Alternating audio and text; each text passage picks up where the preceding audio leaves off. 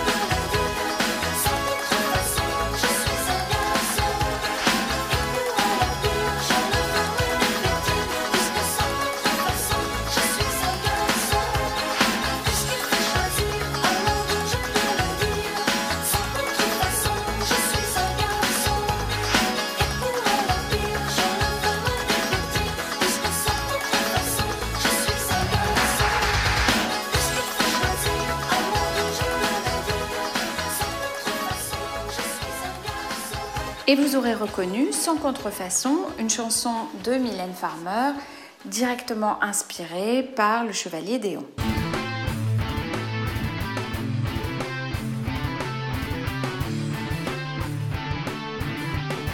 Avec Claire Donzel, nous avons rencontré cette semaine Christian, franc-maçon français, membre d'une loge du Grand Orient de France à Genève.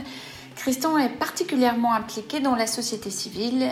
Écoutons son témoignage. Je suis franc-maçon et alors, aujourd'hui, nous rencontrons Christian. Bonjour Christian. Bonjour Elise. Alors, vous êtes un frère de la respectable loge Étoile du Léman à Genève, qui est une loge du Grand Orient de France. Et Christian, comment et pourquoi êtes-vous entré en franc-maçonnerie? Alors, euh, c'est un, un parcours un peu probablement normal. Euh, en ce qui me concerne, donc j'étais militant syndicaliste depuis mes 16 ans, depuis 1968. Donc j'ai en 68, j'ai spontanément adhéré à l'idée de transformation du monde, du travail, de la société. Et je suis rentré très jeune dans la vie active. Donc euh, j'ai participé, j'ai contribué à de nombreux mouvements contestataires, notamment l'écologie, le militantisme antifranquiste à l'époque, parce que je suis pas tout jeune, euh, anti-stalinien, pour les droits humains, euh, les luttes antinucléaires, les revendications syndicales, etc. Et donc pour moi, la maçonnerie, dans ces luttes, j'ai rencontré dans ces mouvements, un hasard ou une chance, de nombreux francs-maçons qui m'ont donné envie de euh, la curiosité et puis l'envie d'en de, d'en savoir un peu plus. Et j'ai compris que ça pouvait être le, prolongement de, tout, euh, de toutes ces, années de militantisme. Euh, et, du coup, dans les, très tard, très tardivement par ailleurs, hein, milieu des années 2000, j'ai demandé à être initié. J'ai été accepté donc à, dans une loge de Genève. Alors, vous nous avez parlé de, de votre engagement militant. Vous l'êtes toujours, et notamment dans une association qui s'appelle Au bien commun. Vous pourriez nous en parler un peu? Oui. Alors, euh, donc, euh, euh, Au bien commun, c'est une association qui s'est engagée il y a déjà quelques années pour la protection des usagers les plus humbles, notamment pour le droit à l'eau et contre les coupures d'eau. Donc, après trois années de lutte et d'action, la loi a été modifiée parce qu'à l'époque, on pouvait, celui qui n'avait plus les moyens, le chômeur ou autres qui n'avaient plus les moyens de, payer ces factures d'eau, on leur coupait l'eau. Et donc, euh, c'est ce qui est ce qui était euh, ce qui était anormal euh, au niveau social.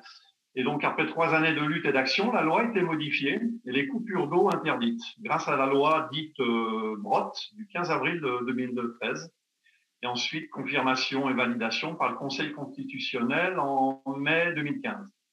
Voilà, c'est donc une association euh, euh, active euh, au niveau social qui ne travaille pas toute seule. Hein. On est toujours épaulé, en lien avec les partis politiques humanistes, d'autres associations, etc. Alors voilà, votre témoignage rappelle que l'engagement associatif est aussi une donnée dans euh, la maçonnerie. Euh, devenir franc-maçon, c'est être d'abord, et quel que soit notre âge, être apprenti, et puis après compagnon, avant de devenir maître. C'est une école d'humilité, non? Alors oui, c'est l'humilité au quotidien, parce qu'on comprend que l'on n'est rien sans les autres. Et c'est proposé, c'est jamais imposé.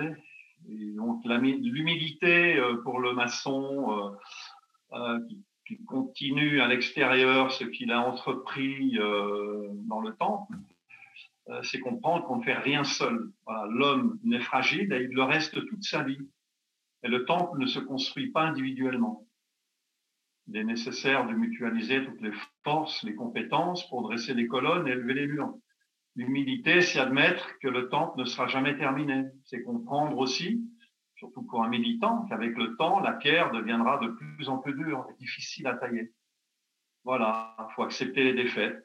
C'est ça l'humilité pour moi, je la, je la, ressens comme ça. Voilà. On est, on est fragile face à, ce monde qui s'organise plus vite que, que nous aujourd'hui. Et il faut être, euh, il faut être de plus en plus humble et ne jamais baisser les bras. Un gagnant, c'est un rêveur qui n'abandonne jamais. Voilà, c'est Nelson Mandela. Eh bien, merci pour ce témoignage, Christian. Un pas, une pierre, un chemin qui chemine, un reste de racines, c'est un peu solitaire, c'est un éclat de verre, c'est la vie, le soleil, c'est la mort, le sommeil, c'est un piège entrouvert, un arbre millénaire, un nœud dans le bois, c'est un chien qui aboie, c'est un oiseau dans l'air, c'est un tronc qui pourrit, c'est la neige qui fond, le mystère profond, la promesse de vie, c'est le souffle du vent au sommet des collines, c'est une vieille ruine, le vide et le néant, c'est la pique qui jacasse, c'est l'averse qui verse des torrents d'allégresse, ce sont les eaux de Mars, c'est le pied qui avance, à pas sûr, à pas lent, c'est la main qui se tend, c'est la pierre qu'on lance, c'est un trou dans la terre, un chemin qui chemine, un reste de racines, c'est un peu solitaire, c'est un oiseau dans l'air,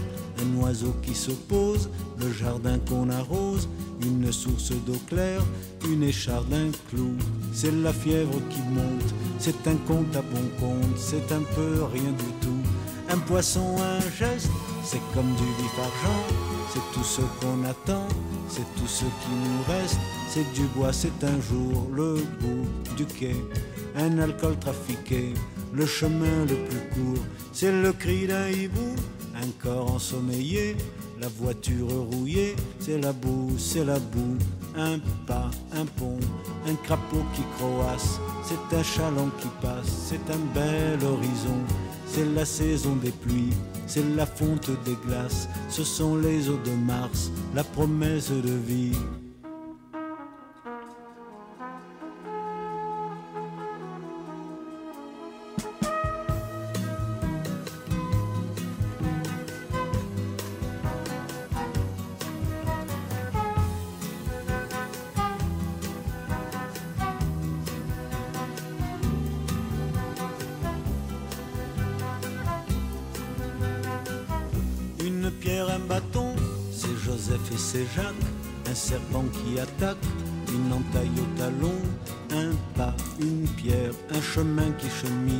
Un reste de racines, c'est un peu solitaire, c'est l'hiver qui s'efface, la fin d'une saison, c'est la neige qui fond, ce sont les eaux de Mars, la promesse de vie, le mystère profond, ce sont les eaux de Mars, dans ton cœur tout au fond, pau e pena é um fim do é um resto toque, é um pouco sozinho. Reste de racine,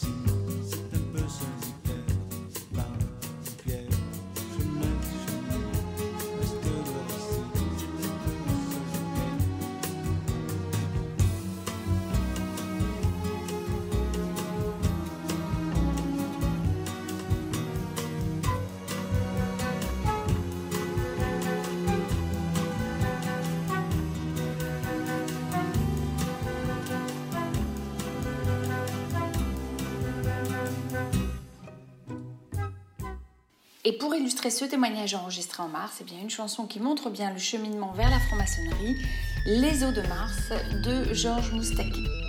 Pierre de Touche, une émission de la Grande Loge Mixte de France. Pierre de Touche. Après avoir décrit lors d'une précédente chronique ce que le concept de vérité a pu inspirer aux hommes depuis la plus haute antiquité, nous plaçant progressivement face à nous-mêmes, Alain Bourdonis tente aujourd'hui de nous éclairer sur la recherche de la vérité telle que les francs-maçons l'entendent. Qu'a-t-elle de si singulier qu'il nous faille engager un long et interminable travail pour la découvrir là où on ne l'attend pas forcément? Écoutons le second volet de Veritas Veritatum intitulé À la recherche de la vérité. Comme nous l'avons déjà esquissé dans la chronique précédente, la vérité chez les francs-maçons est bien différente de celle que décrivent les philosophes, les scientifiques ou les hommes de foi. Pour autant, peut-on estimer qu'il existe une vérité maçonnique en soi? Ne convient-il pas plutôt de se demander quelle conception les francs-maçons se font de la vérité, en ce que la recherche de celle-ci constitue l'un des enjeux majeurs de leur parcours initiatique, si ce n'est le principal? Rappelons d'emblée que le rite écossais ancien et accepté énonce pour ce qui le concerne, à l'occasion du convent de Lausanne de 1875, dès son article 2, je cite, qu'il n'y a pour le franc-maçon aucune limite à la recherche de la vérité, refusant ainsi de le cantonner à des schémas comme à des langages qui l'enfermeraient dans le strict domaine du bon, du beau et du vrai. Fin de citation. Le décor, si je puis dire, est planté, et la voie maçonnique va offrir par les mots, symboles et outils qu'elle propose un certain nombre de clés sur le chemin de la vérité telle qu'elle l'entend, et ce, à l'égard de chacun d'entre nous. Le langage maçonnique lui-même, si hermétique au profane, transcendant celui qui l'utilise, va ouvrir l'initié à l'indicible, là où il va pouvoir imaginer atteindre une part de vérité. Tâche herculéenne, pensera-t-on, à la mesure du vaste travail de recomposition, de rassemblement de ce vaste puzzle, censé permettre à chacun d'apporter sa modeste contribution au grand œuvre. Pour autant, nous comprenons assez vite que tout cela ne pourra venir que de nous-mêmes, de notre travail comme de la manière dont nous apprendrons à mettre sans cesse en regard notre démarche et la dure réalité. Dès notre initiation et les témoignages que nous y laisserons, je n'en dirai pas plus ici, nous sommes confrontés à la recherche de la vérité. À vous de la chercher et vous la trouverez, nous évoquons. La vérité prend dès lors la forme d'un véritable défi lancé à nous-mêmes, pour nous-mêmes. Nous ne manquons pas de nous interroger sur notre capacité à démêler tous ces éléments, cherchant les voies et moyens qui nous permettront de nous dépasser. Comment? Là réside tout le mystère de la démarche maçonnique et le caractère irremplaçable du vécu qui seul nous en permet la pleine compréhension. Désormais, la vérité n'est pas simplement le contraire du faux ou un appel pressant à la rectitude essentielle par ailleurs, mais elle représente un fragment de notre être auquel nous allons nous efforcer d'accéder par la voie de la connaissance qui nous est chère et en tout premier lieu la connaissance de nous-mêmes. Connaissance et vérité ont assurément partie liée, sans constituer cependant deux éléments qui se superposeraient l'un à l'autre. Ils représentent une voie. Plus tard, on en dira d'ailleurs combien la vérité absolue est inaccessible à l'esprit humain. Il s'en approche sans cesse, mais il ne l'atteint jamais. Enfin, nous n'ignorons pas qu'une partie de tout cela a été perdue dans des circonstances tragiques, nous laissant le soin de redonner sens aux mots, dans une aspiration, un saut dans l'inconnu, qui va placer le nouvel initié face à lui-même, pleinement conscient de ce qui l'attend, armé des valeurs de tolérance, de fraternité et de partage, et qui constitueront, entre autres, un indispensable viatique. Alors, une vérité ou des vérités, Veritas Veritatum, titre ici inspiré du fameux Vanitas Vanitatum, vous l'aurez compris. La vérité ne serait-elle donc qu'un moyen sur le chemin que nous empruntons, et faire éclore à tout prix la vérité ne relève-t-il pas d'une forme de vanité tendant par exemple à imposer son point de vue à l'autre? La vérité nous invite, dans tous les cas, à cheminer sans relâche vers l'unité, passant des ténèbres à la lumière, et nous pressentons que le devoir n'est plus très loin.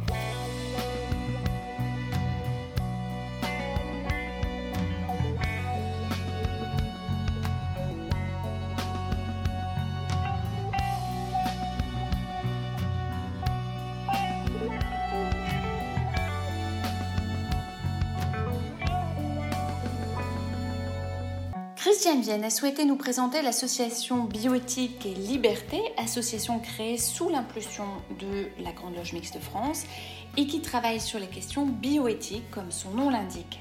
Chaque année, Belle organise un colloque dont les actes sont publiés. Il y a quelques semaines sont parus euh, les actes retraçant le colloque sur le genre.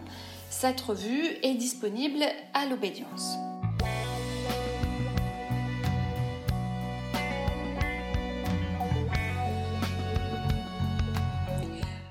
Bonjour à tous. Aujourd'hui, je vous propose de présenter l'association Bioéthique et Liberté et de mettre un focus sur euh, une publication d'un de nos derniers colloques qui concernait la question du genre. Alors, l'association Bioéthique et Liberté a été créée sous l'impulsion de la GLMF. Son objectif est de réfléchir en maçon aux évolutions de notre société, à tout ce qui touche aux sciences du vivant. Alors, pourquoi bioéthique et liberté? Parce que ce qui concerne les sciences du vivant a des conséquences directes sur nos libertés et la liberté avec un grand L, que ce soit pour les augmenter ou les réduire. De la naissance à la fin de vie, du brevetage du vivant à l'intelligence artificielle, de l'expérimentation médicale aux manipulations génétiques, le champ de l'éthique du vivant est large et nous concerne tous. Ce champ n'appartient pas aux seuls médecins, biologistes ou généticiens, il est celui des philosophes, des juristes, des sociologues et bien sûr le nôtre. Notre association est ouverte à tous, frères et sœurs de la Grande Loge Mixte de France, qui souhaitent contribuer à la réflexion. Nous publions une newsletter trimestrielle et organisons un colloque annuel.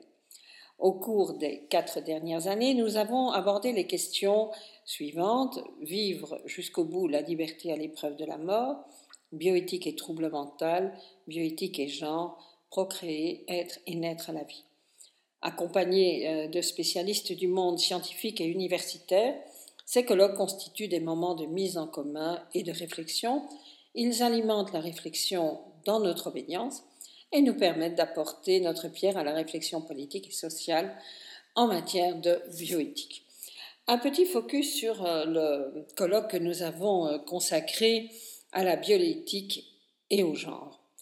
En fait, de l'Antiquité au XVIIIe siècle, la question du genre ne se pose évidemment pas, puisque la médecine ne reconnaît qu'un seul sexe, une seule chair, la femme étant un homme inversé. Comme le dit si bien Galien de Pergame, euh, qui a vécu entre 130 et 200, Figurez-vous les parties génitales qui s'offrent les premières à votre imagination, n'importe lesquelles. Retournez en dehors celle de la femme, tournez et repliez dedans celle de l'homme, et vous les trouverez toutes semblables les unes aux autres. Au-delà de l'image un peu euh, barbare que cette définition nous donne, reconnaissons que de l'idée que la femme n'est qu'un homme inversé, on arrive vite à l'idée que la femme est quelque part un sous-homme. Et donc les questions de féminisme, de réflexion autour du statut de la femme ne date pas d'hier et le siècle, des Lumières a, reconnaissons-le, raté le coche en la matière.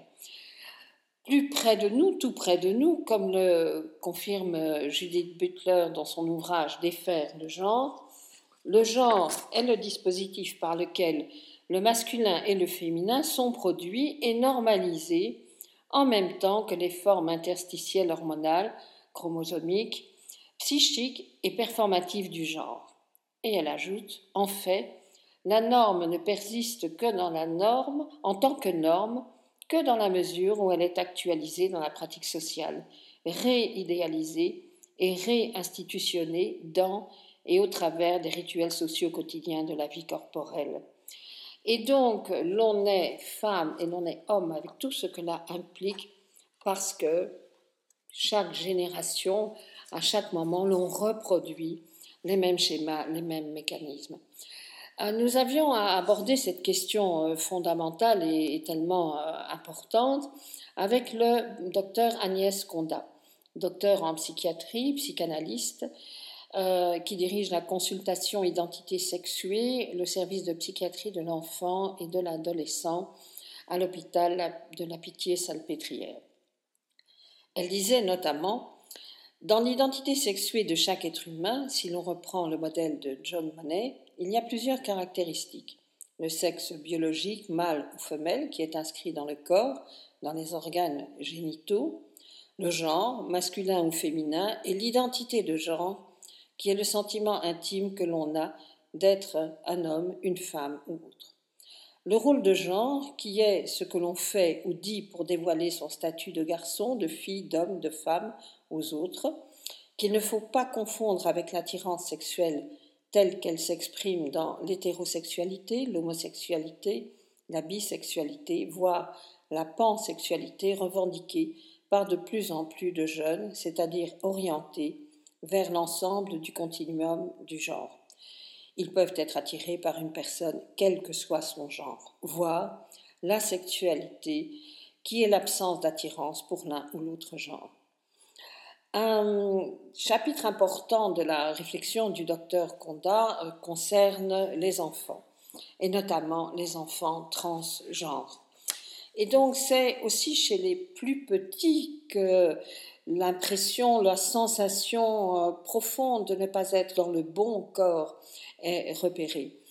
Et c'est une très grande difficulté pour des enfants de 5-6 ans qui doivent assumer euh, à l'école, dans leur famille, cette, cette, je dirais, ce malaise constant. C'est compliqué pour les parents, c'est compliqué pour l'école. Un petit exemple, une institutrice racontait dans la cour de récréation, si l'on joue à la Reine des Neiges, il incarne systématiquement les Reines des Neiges. Et quand c'est une copine qui veut le faire, il ne fait pas le prince, mais le reine. Et donc, qu'advient-il de ces enfants? Comment sont-ils accompagnés? Comment sont accompagnés leurs familles? Eh bien, tout cela a fait l'objet d'une réflexion très intéressante du euh, professeur Conda. Dans ce même euh, colloque, nous avons abordé avec euh, Michel Baron les questions plus à la fois philosophiques et psychanalytiques du genre. Ainsi, il disait, ainsi naît le genre, le judéo-christianisme sera en permanence obsédé par le culte des déesses mères qui l'environnent et qui donnaient aux femmes une représentation symbolique très importante dans les différents panthéons du paganisme. La création du monothéisme avec un Dieu phallique qui met au monde, qui accouche de l'univers, et la vision de la dangerosité de la femme comme sujet pouvant répondre sans cesse aux tentations du serpent ou à la convoitise qu'elle a pour les hommes, nécessite un encadrement du mari et des fonctions particulières où la douleur est présente pour lui rappeler d'avoir cédé à la tentation du fameux reptile et d'y avoir entraîné un homme innocent par nature. La femme devient responsable de l'expulsion du paradis et donc de l'éternité. C'est donc elle qui a introduit la mort dans le monde et c'est elle qui doit payer. Reconnaissons que l'histoire des femmes euh, dans nos sociétés montre que nous avons déjà payé et bien payé. Euh, le colloque se clôturait et, la brochure se clôture par l'intervention de notre grand maître Édouard Abran qui abordait les questions juridiques et dans laquelle notamment il disait Partant de l'idée selon laquelle c'est davantage le contexte social, politique et culturel qui façonne le sexe biologique que l'inverse, le concept de genre permet la redéfinition du sexe depuis une notion strictement biologique, mâle-femelle, vers une notion sociopolitique masculin-féminin. Inégalité salariale, droit aux prérogatives sociales, exemple droit de vote, droit d'avoir un compte, pénalisation de pratiques sexuelles, maintien à l'écart de dispositifs matrimoniaux ou procréatifs, sur le fondement de l'orientation sexuelle. Vous voyez, la réflexion sur le genre que nous avons euh, menée ensemble a été euh, euh, profonde et l'on peut approuver ou désapprouver nos conclusions. Le travail a été mené et il reste bien sûr toujours ouvert. Notre prochain colloque aura lieu en 2021 sur le thème Intelligence animale, relations humaines-non humains quelles conséquences en bioéthique? Et euh, il sera, je peux déjà vous le dire, très intéressant.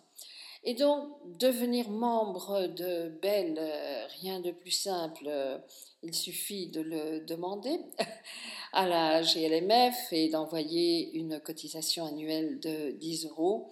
L'adresse, vous la connaissez, mais je vous la rappelle, Fédération Olympe de Gouges, 8 rue de Bizerte, 75 017, Paris. Euh, chacun d'entre vous est bienvenu et le travail que nous menons est à, à la fois à votre disposition et il attend d'être enrichi de vos contributions. Belle journée à tous, excellent dimanche et à bientôt. Je suis un garçon manqué qui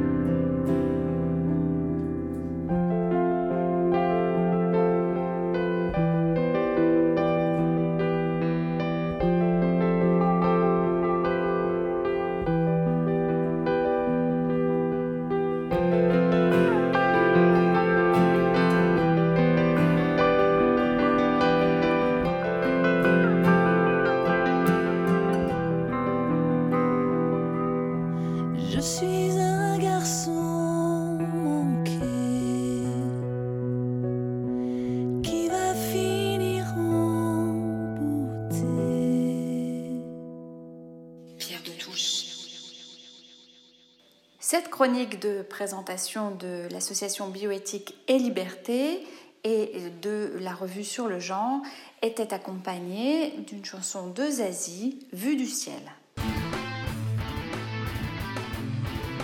La désobéissance est-elle un devoir maçonnique? Dans certains cas, c'est la question que se pose Myfonwick Thomas dans une chronique qui donne à réfléchir sur le concept de désobéissance civile. Bonjour. La désobéissance, est-ce que c'est un devoir maçonnique dans certains cas? L'idée d'écrire une planche sur la désobéissance m'est venue en lisant le livre 209 rue Saint-Maur. Ce livre peut être déjà connu de plusieurs d'entre vous. Il raconte l'histoire d'un immeuble parisien, de sa construction au milieu du XIXe siècle jusqu'à aujourd'hui, en cherchant à identifier tous ceux qui y ont vécu et à leur parcours. La rue Sainte-Maure, pendant la Commune, fut la scène d'émeutes. Mais dès les années 30, beaucoup de Juifs qui avaient fui l'Europe de l'Est y habitaient. Pendant l'occupation, il y en a qui ont été déportés. D'autres ont été cachés, sauvés, malgré le risque qu'encourait leur sauveteur. Eux, ils n'obéissaient pas à une loi injuste. Quand faut-il désobéir? Il me semblait que cela devrait être le sujet d'une réflexion maçonnique. Désobéir. Obéir, c'est quoi? Nous savons tous ce que c'est d'obéir, que ce soit à l'école ou dans la famille. Il serait inquiétant si un petit enfant obéissait à ses parents toujours. Un enfant a le besoin de tester et de se construire des limites. Et il donne à réfléchir quand on pense à la Chine féodale. Toute femme devait vivre par la précepte morale des Sansong, les trois obéissances obéissance envers le père jusqu'à son mariage, puis l'obéissance au mari, et si elle devenait veuve, obéissance au fils. Ces Samsung formaient un code éthique qui régentait le comportement des femmes chinoises selon le confucianisme. Cette planche se focalise sur l'idée de la désobéissance civile. Pour nous, cette idée de désobéissance civile est représentée par Henry Thoreau, 1817 jusqu'à 1862. Dans son texte, La désobéissance civile, écrit en 1847, et qui sert de référence à un nombre de penseurs et d'hommes d'action comme Gandhi et Martin Luther King. Qui était ce Thoreau Il est né en 1817 aux États-Unis à Concord, dans le Massachusetts, dans une famille écossaise par sa mère, Cynthia Dunbar, et anglaise et française par son père, d'où le patronyme du grand-père, immigrant de l'île de Jersey. Thoreau était scolarisé dans l'école publique, qui lui permettait, avec l'appui d'une bourse, d'étudier la philosophie pendant quatre ans à l'université de Harvard. À Harvard, il avait étudié le livre Les principes de philosophie morale par William Paley, pasteur anglican et philosophe. Ce livre était une référence pour les pasteurs à Concorde où habitait la famille Thoreau.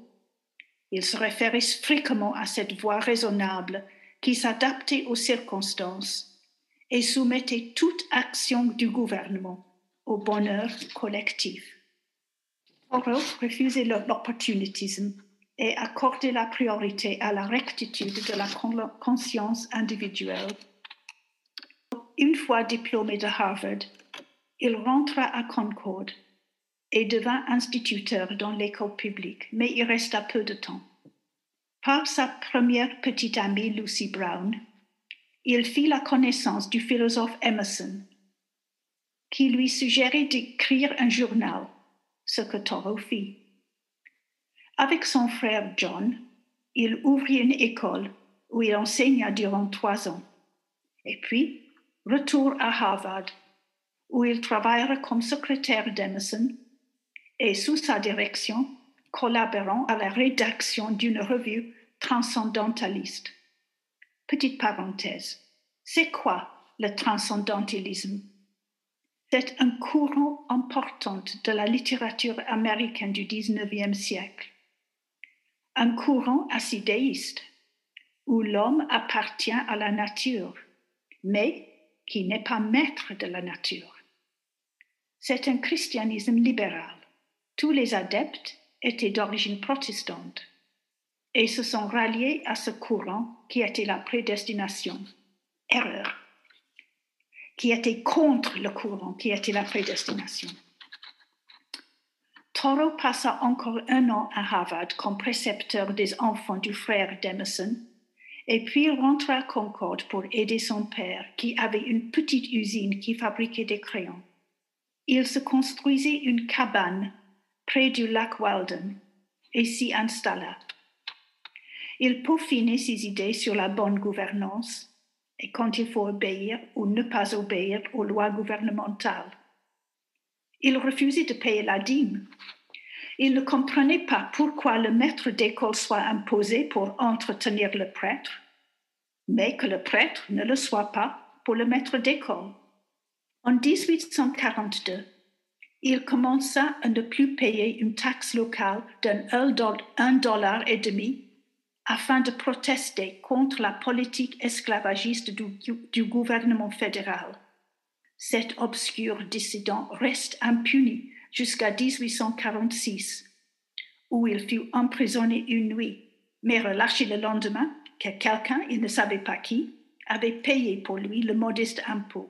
Tout serait resté invisible hors sa petite ville s'il n'avait pas donné une conférence à Concord sur les droits et les devoirs de l'individu dans sa relation au gouvernement civil. La conférence a été publiée en 1849 à Boston sous le titre Résistance au gouvernement civil.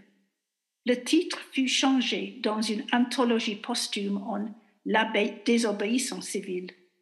Mais par son acte initial, il ne s'est pas contenté d'adopter une attitude civile, courtoise, ni d'être désobéissante, comme peut l'être un enfant. Son, essai de 1849 est écrit d'un ton provocateur et iconoclaste, esprit d'un personnage intransigeant, seul contre tous, soutenu par la certitude du bien fondé de l'action basée sur des principes universels. Était-il anarchiste? Non, car il ne voulait pas détruire ou supprimer le gouvernement mais il voulait l'instauration d'une meilleure, gouvernance. Depuis 1850, une loi fédérale oblige tout citoyen du Nord, où il n'y avait pas d'esclaves, à collaborer à la chasse aux esclaves en fuite pour les rendre à leurs propriétaires. La volonté esclavagiste du Sud s'impose au Nord et radicalise les abolitionnistes. Peu à peu, Thoreau devint plus véhément. Il quitta sa position de se laver les mains des politiques iniques à une attitude plus interventionniste. Il se rend compte qu'il ne peut pas se contenter de garder sa pureté morale en contemplant la nature, car il est difficile de rester en dehors du débat public. La vie et l'action de Thoreau ne peuvent que déclencher chez nous l'interrogation de l'engagement dans la cité ou le retrait dans une tour d'ivoire. Deux problèmes que nous retrouvons depuis l'Antiquité.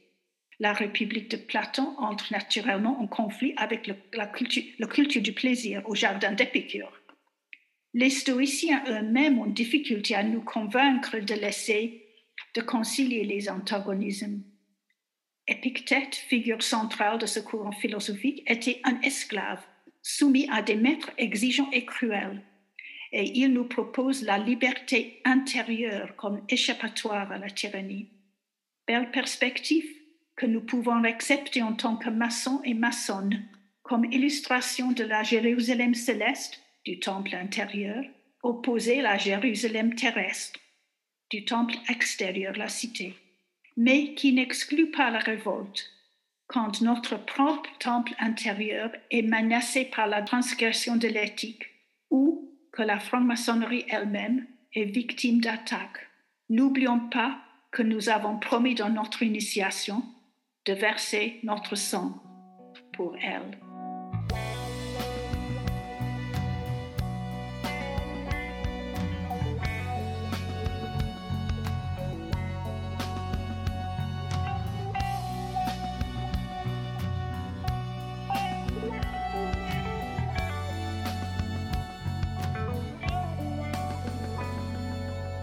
Et maintenant, place à la nouvelle série Psychophilo de Michel Baron. Une série qui a pour titre Mais qu'est-ce qui leur passe par la tête?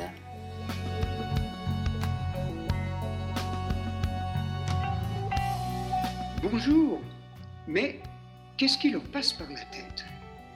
Cette euh, réflexion euh, me vient d'une d'une réflexion aussi du philosophe Lafouchardière, qui écrit le travail, c'est une punition. Le travail, c'est l'esclavage. Et les gens qui sont intéressés à dire le contraire sont précisément ceux qui, ne faisant rien, gagnent leur paix à la sueur du front des autres. Plus on lit, plus on constate avec effarement l'existence d'une incroyable bande de fainéants qui non seulement n'expriment pas une gloire au travail, de manière démonstrative, mais font preuve d'une grande ironie à son endroit. Je n'ai pas la fibre dénonciatrice, mais c'est plus fort que moi, je vais citer des noms. Casimir Malevitch, avec la paresse comme vérité effective de l'homme, Clément Pansaers et l'apologie de la paresse, Robert Louis Stevenson, auteur d'une apologie des, des oisifs, Samuel Johnson et le paresseux, et le très célèbre Paul Lafargue, gendre de Karl Marx, et son droit à la paresse. Ah oui, j'oubliais, le troublion philosophe britannique Bertrand Russell et son éloge de l'oisiveté. En fait, ce sont des iconoclastes qui sont passés avec indifférence devant les merveilleuses affiches soviétiques où des hommes et des femmes en sueur regardent fièrement vers l'avenir radieux sur fond d'usine sur laquelle flotte un drapeau rouge. Même la subtilité de l'expression Arbeit macht frei n'a pas réussi à les convaincre. C'est dire, c'est dire. Tiens, prenons le dernier cité, Bertrand Russell. Qu'a-t-il donc à nous raconter de si important? Il nous dit les civilisations ont été animées par le principe que l'oisiveté est la mère de tous les vices, ce qui amènera des générations à peiner toute leur vie. En fait, voir dans le travail une vertu cause un tort immense. Sans doute que la voie du bonheur et de la prospérité passe par une diminution méthodique du travail, car dans l'histoire, le peu d'excédents qui restaient lorsqu'on avait assuré les choses essentielles de la vie, n'était pas conservé par ceux qui l'avaient produit. C'étaient les guerriers et les prêtres qui se l'appropriaient. Heureusement, la technique moderne a permis au loisir de cesser d'être la prérogative des classes privilégiées minoritaires pour devenir un droit également réparti dans l'ensemble de la collectivité. La morale du travail est une morale d'esclave et le monde moderne n'a plus besoin d'esclaves.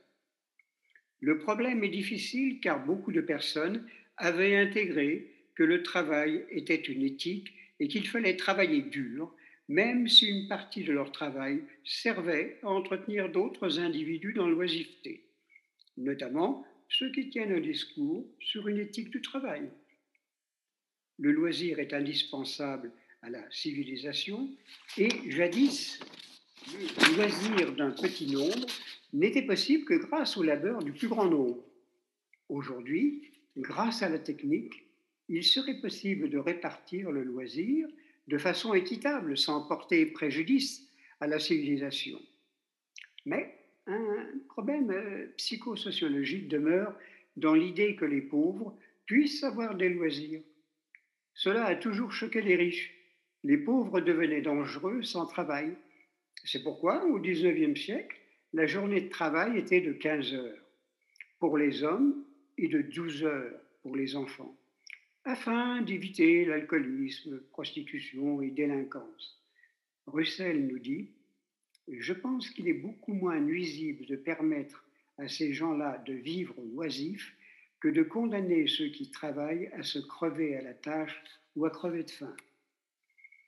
Il y a quelque chose de religieux dans cette inclinaison au travail, une imitation divine d'un Dieu à la tâche durant sept jours, en, oubliant euh, toutefois euh, qu'il s'arrête de travailler ensuite pour un farniente permanent. Euh, ce qui n'échappera pas à Paul Lafargue dans son droit à la paresse, quand il écrira que l'exemple de la paresse vient de haut. Il convient d'ajouter aussi dans cet inconscient religieux très marial que les hommes avaient concédé aux femmes la supériorité sur l'échelle de la sainteté et les avaient consolées de leur infériorité en faisant valoir que la sainteté est plus désirable que le pouvoir et que leur esclavage sexuel leur conférait une espèce de grandeur, car les pauvres ont plus de chances que les riches d'aller au paradis, comme chacun le sait. Mais ces diablesses se sont révoltées et profitant des deux guerres mondiales, ont envahi le monde du travail, voulant absolument profiter de la sueur prolétarienne ou du stress des cadres. Elles ont transformé l'esclavage de la condition féminine en esclavage du travail, en pensant se libérer. Autrefois, les gens étaient capables d'une gaieté et d'un esprit ludique qui furent plus ou moins inhibés par le culte de l'efficacité. Bon, euh, écoutez, je dois vous avouer que cette réflexion commence à me fatiguer. Je, me propose de regarder un film. Tiens, cet épatant film d'Yves Robert, Alexandre le Bienheureux, où Philippe Noiret joue magnifiquement le rôle d'un oisif très proche, très proche de la fainéantise dans un confinement librement consenti. Quel bonheur! Que de temps passé en surface, que de temps à ne pas s'encombrer. Du temps et des étoiles tombées. Que de temps passé en surface. Je me voulais léger, léger du plaisir sans se retourner. Ce plaisir ne m'allégeait pas. La beauté n'avait pas de bras. Je rêvais d'une vie de plume, ignorais la stèle et l'enclume. Je balayais mes propres traces, que de temps perdu en surface, que de temps passé en surface, que de temps à ne pas succomber. Aux spleen et aux étoiles plombées, que de temps passé en surface L'éphémère était mon credo. Et hier, à la mauvaise place, je n'aimais pas trop mon cerveau. Mon corps envahissait l'espace. Puis j'ai vu bouger la surface, tout le temps venant à déborder. Je pensais n'y pas y penser oui, mais nos pensées ou pas Et j'ai glissé sous la surface, délesté de la légèreté. J'ai compté les étoiles tombées et claqué le temps perdu en surface.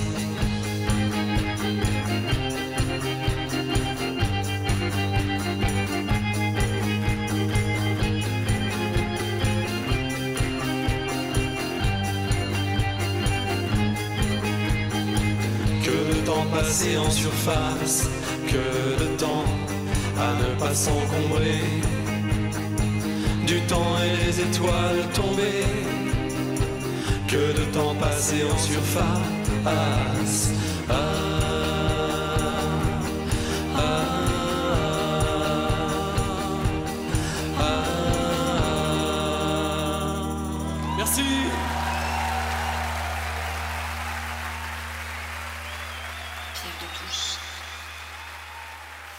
De Michel Baron était illustrée par une chanson interprétée par Étienne Dao et Dominique A qui s'intitule En surface. Maintenant, écoutons le deuxième opus de la série de Pierre Yana, consacré au dernier ouvrage de euh, Gilles Kepel, Le prophète et la pandémie. Aujourd'hui, il est question des nouvelles formes du djihad. Le prophète et la pandémie, Gilles Kepel, chez Gallimard, 2021, deuxième volet. La méthode employée par Gilles Kepel pour écrire cet ouvrage récent, Le prophète et la pandémie, est neuve et originale. En s'appuyant quotidiennement sur les dépêches et les analyses du site Al Monitor, Keppel écrit à chaud, au fur et à mesure de l'événement, au lieu de mener, comme d'habitude, dit-il, une écriture à distance avec le recul de l'universitaire. Keppel insiste sur l'écart des tâches du journaliste et de l'universitaire. Le journaliste rend compte des faits au fur et à mesure, tandis que le chercheur analyse en plaçant l'événement dans le long terme. Ici, la nouvelle, entre guillemets, la nouvelle méthode Keppel s'appuie sur les faits pour élaborer l'analyse tant l'événement est d'importance. Nous le disions en première partie de ce propos, il s'agit bien d'un retournement historique au Proche-Orient et partant dans le monde. Le retournement d'alliance dans cette zone va opposer l'alliance d'Abraham, c'est-à-dire les USA, Israël, les Émirats arabes unis, le Soudan et bien sûr l'Égypte, plus le Maroc et bientôt encore l'Arabie saoudite. L'alliance d'Abraham s'oppose donc à la triplice des frères musulmans de la Turquie et de l'Iran, sans oublier la Russie et la Chine, voire le Qatar. Les Émirats arabes unis et l'Arabie saoudite anticipent en vérité la fin de la rente pétrolière de situation et, effrayés par l'arrivée d'un Iran nucléarisé, entendent se tourner vers une économie de créativité et de nouvelles technologies, qui donc, dans le coin, mieux qu'Israël, qui est la Startup Nation, poussée par les USA, pourrait les accompagner dans cette double mutation. Voici donc la transformation historique à l'œuvre. La pandémie joue son rôle, tandis que l'Arabie saoudite applique avec rigueur les plus grandes précautions contre le coronavirus, lors des pèlerinages de la Mecque, la Turquie et l'Iran, de leur côté, acceptent des foules de pèlerins. L'une, la Turquie, au moment de la réislamisation de Sainte Sophie, qui a eu lieu le 24 juillet dernier. L'autre, au moment des pèlerinages au tombeau des saints du schisme, avec les risques majeurs que l'on connaît. Un dernier mot de rappel, les forages pétroliers en Méditerranée attisent les envies de la Turquie face à la Grèce, au Liban et à Israël. La Turquie, encore elle, discrètement encouragée par Trump, quand il était président, maîtrise les deux routes de l'immigration vers l'Europe, celle de la Libye et celle des Balkans. C'est ici le deuxième volet de l'ouvrage de Keppel. Les migrations, qu'elles viennent de Syrie, du Pakistan, ou plutôt de Tunisie et d'Algérie, constituent un vivier majeur des groupes terroristes en Europe, tout particulièrement en France. Tous les attentats de ces dernières années le prouvent. La France, surtout, mais aussi l'Autriche, pour d'autres raisons historiques, constituent des cibles de choix pour l'islam, pour l'islam politique.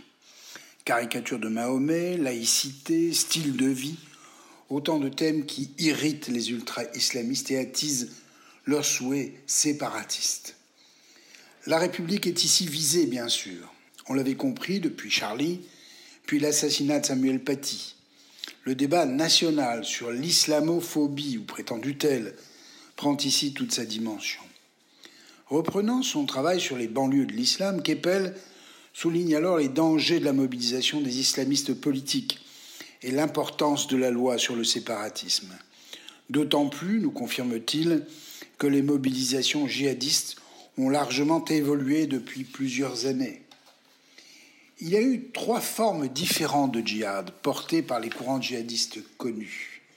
Le premier djihad, porté par Al-Qaïda, était qualifié de proximité. Alors appuyé par les USA, ce djihad entendait chasser les soviétiques d'Afghanistan, ce qui fut fait avec victoire, et avec ici l'enclenchement du début de la fin de l'Union soviétique. Poutine s'en souvient très bien. Le deuxième djihad, dit lointain, avait pour vocation de démontrer la vulnérabilité des USA. Le 11 septembre fit cette preuve, mettant Al-Qaïda au cœur de l'offensive.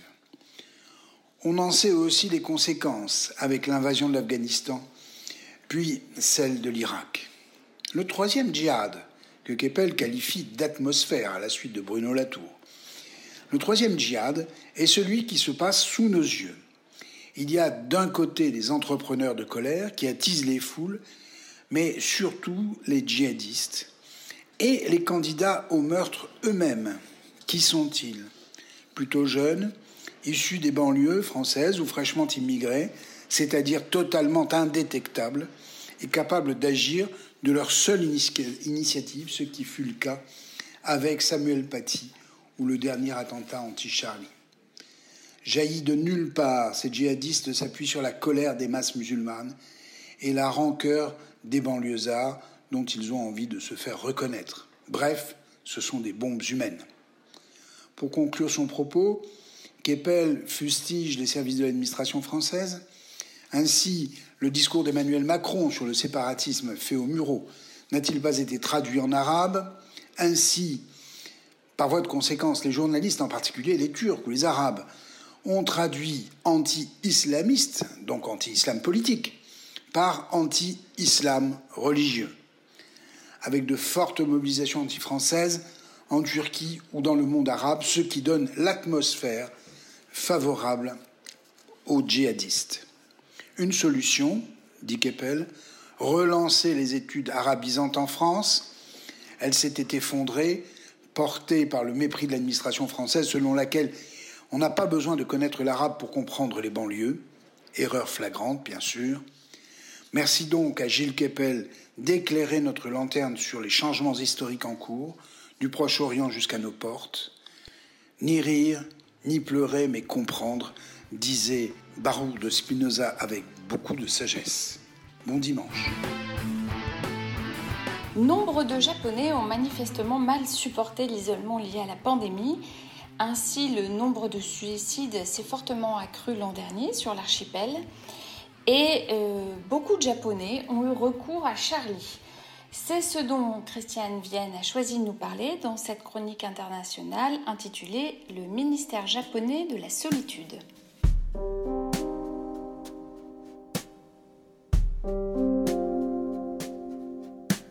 Bonjour à tous. La Covid est une maladie mortelle, nous le savons tous, mais elle n'a pas qu'un impact sur ceux qui en sont directement affectés. Reconnaissons aussi que les mesures prises pour limiter la propagation du virus ne sont pas sans conséquences sur la santé mentale de la population. Cette question des conséquences psychologiques est restée peu analysée dans les pays de l'Union européenne. Et l'on commence euh, depuis quelques mois seulement à s'intéresser aux dégâts causés sur les enfants privés d'école, les étudiants, les travailleurs qui ont perdu leur emploi, les femmes coincées à la maison entre tâches ménagères et télétravail.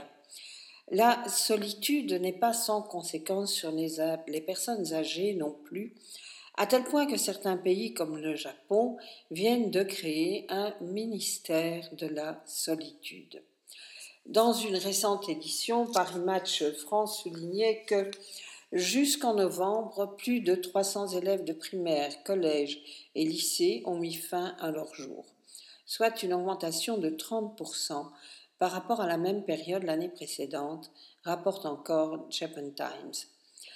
Les étudiants sont inquiets pour leur futur, explique au quotidien Akiko Mura, conseiller dans un centre anti-suicide de Tokyo. Ils ne savent plus quoi faire. Ils avaient pour habitude de relâcher leur stress en parlant avec leurs amis, mais maintenant, ils ne peuvent même plus aller au karaoké, qui est au Japon une véritable institution et un lieu de sociabilité.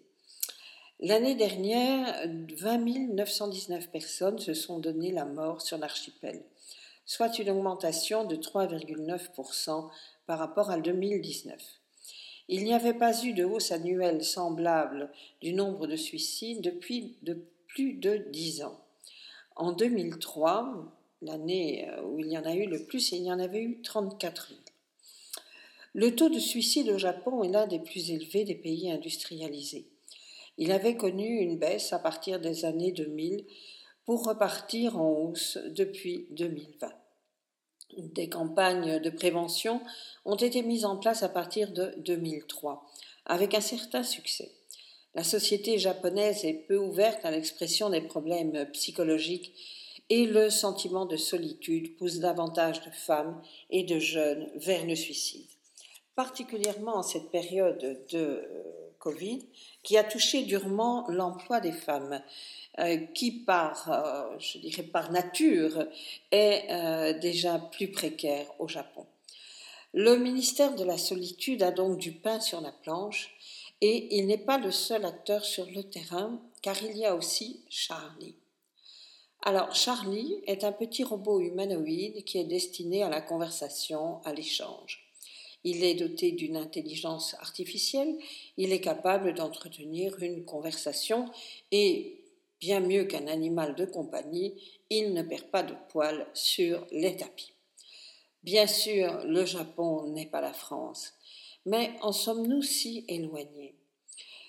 Charlie sera sans doute bientôt disponible sur le marché français et il n'est pas exclu qu'il ait beaucoup de succès. Pourquoi nos sociétés si euh, efficaces en matière d'échange, de communication, sont-elles en même temps imprégnées de tant de solitude? Peut-être simplement parce qu'un écran ne remplacera jamais un échange entre humains. Pas plus qu'un ministère de la solitude ne peut obliger au partage et à l'échange. La loi, aucune loi n'arrivera jamais à interdire la solitude. Mais plus que tout, ce qui ouvre les portes, traverse les catégories sociales, crée du bonheur, reconnaissons que c'est la culture. C'est dans les espaces culturels aussi que nous nous rencontrons, que nous connaissons, que nous nous connaissons et que nous échangeons. Aucune société ne peut vivre durablement sans culture. Pourquoi inventer un ministère de la solitude alors qu'en ouvrant les portes des théâtres, des cinémas, des festivals, l'on recrée ce lien indispensable à la vie de toute société Il y a une urgence sociale à ouvrir les chemins de ce qui rend nos vies plus riches et intenses, de tout ce qui alimente nos émotions, de tout ce qui traverse notre humanité. Croisons les doigts pour que bientôt nous puissions retrouver tous ces lieux d'échange et que la culture reprenne la place essentielle qu'elle a dans nos sociétés. Croisons les doigts aussi pour que jamais nous n'ayons besoin d'un ministère de la solitude ni d'un robot humanoïde. Bonne journée à tous et surtout, ne restez pas seuls. À bientôt. Ça se passe boulevard Haussmann à 5 heures. Elle sent venir une larme de son cœur. D'un revers de la main. Des fois, on sait pas bien ce qui se passe. Pourquoi ces rivières, soudain sur les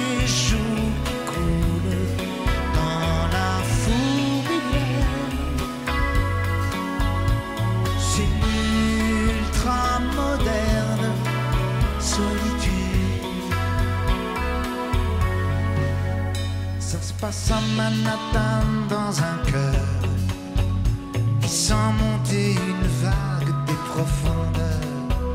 Pourtant j'ai des amis sans bye-bye, du soleil, un amour, du travail. Pourquoi ces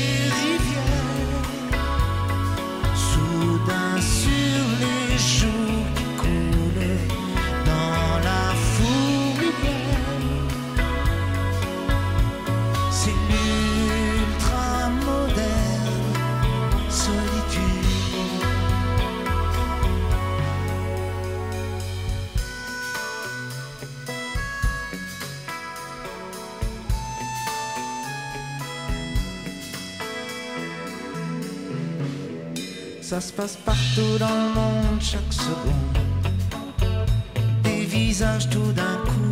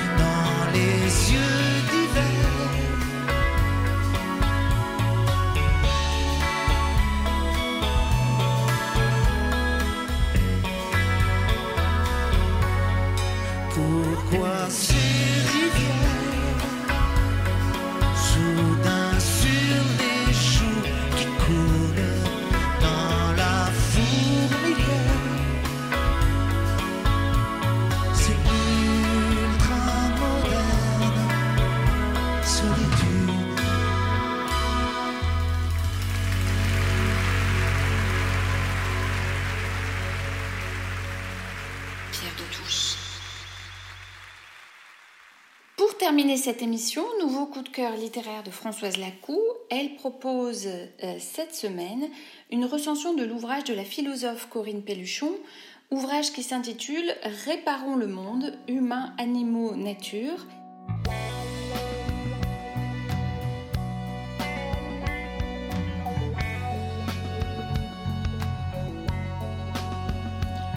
Réparons le monde, humains, animaux, nature, un essai de Corinne Pelluchon paru en mai 2020 dans la collection Rivage Poche, Petite Bibliothèque.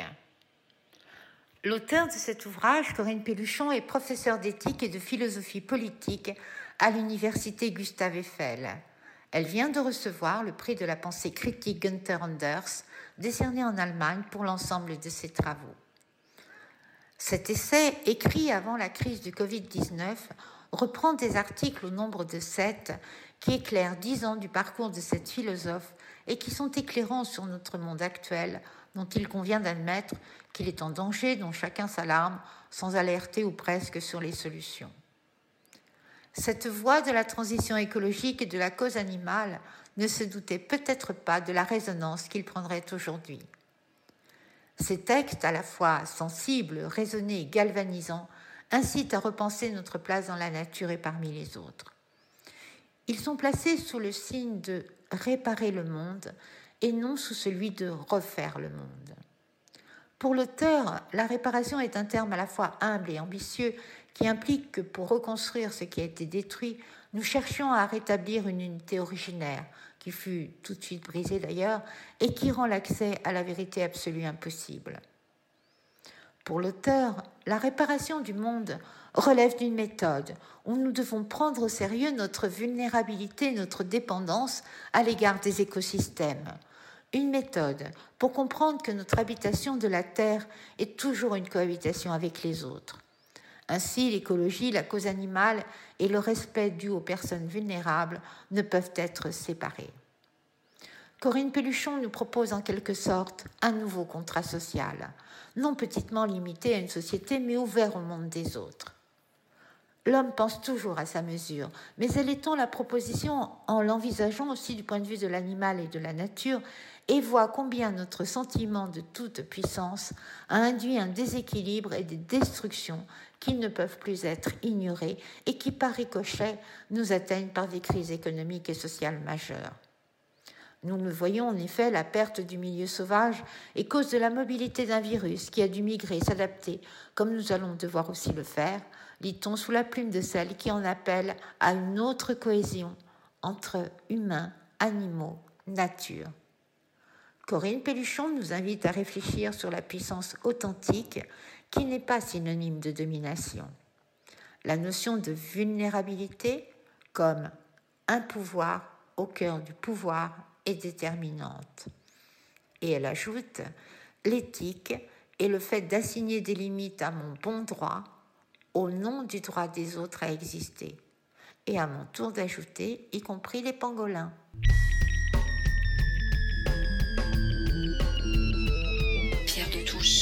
de la Grande Loge Mixte de France.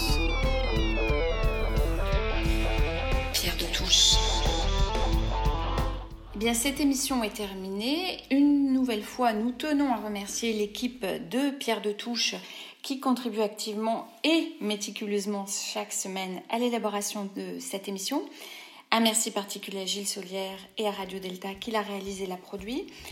Rejoignez-nous sur les réseaux sociaux, Twitter, Facebook, Instagram, YouTube. Nous nous quittons avec Get Lucky, titre du groupe français Daft Punk, interprété avec Pharrell Williams. Belle semaine à vous tous!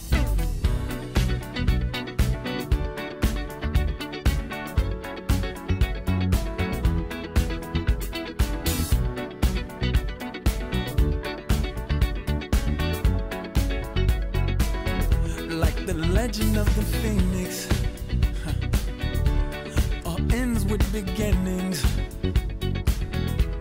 What keeps the planet spinning? Uh, the force from the beginning.